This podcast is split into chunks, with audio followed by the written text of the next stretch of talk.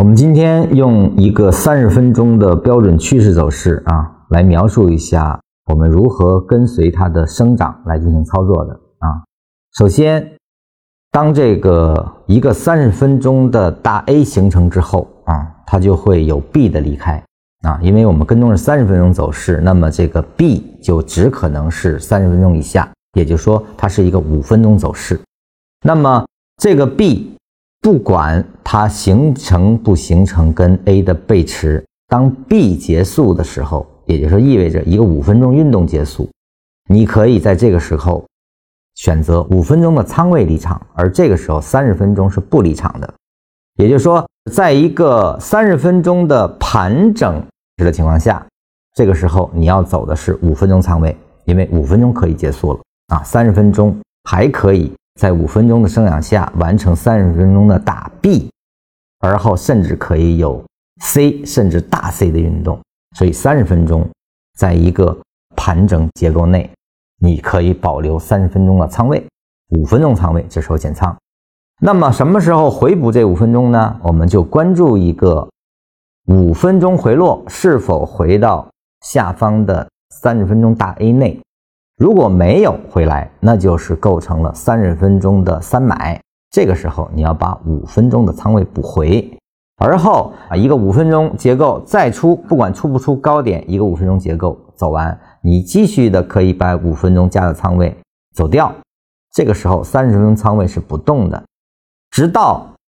形成了三十分钟的大 B 啊。如果又出现了三十分钟的 C 段，那么 C 和小 B 发生背驰的时候，这就意味着整个三十分钟可完成。这个时候你是五分钟和三十分钟的仓位同时走掉啊。那么当它回落进入到了大 B 的运动中的时候啊，就是它又从 C 段啊又演绎了一个五分钟，它进入的是三十分钟的大 B 的位置啊。这个五分钟结束，你依然可以再买回。三十分钟仓位，甚至五分钟仓位啊，同时可以买回来。那么下一个五分钟的向上运动，我们就再看这个 C 段啊，它还可以成为 C 段，跟 B 是否背驰？如果背驰，继续走人啊。当然，保守的逻辑，你是可以只做五分钟的跟随了啊。三十分钟仓位我不再加了，完成一个三十分钟走势回落时候，我再来去做三十分钟的布局啊。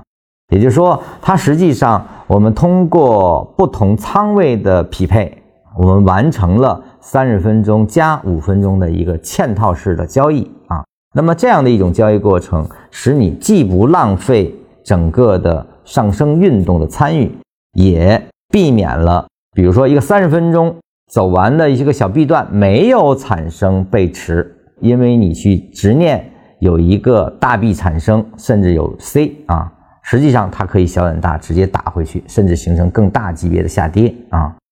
这个避免就是因为我们减了五分钟仓位啊。比如说，一个三十分钟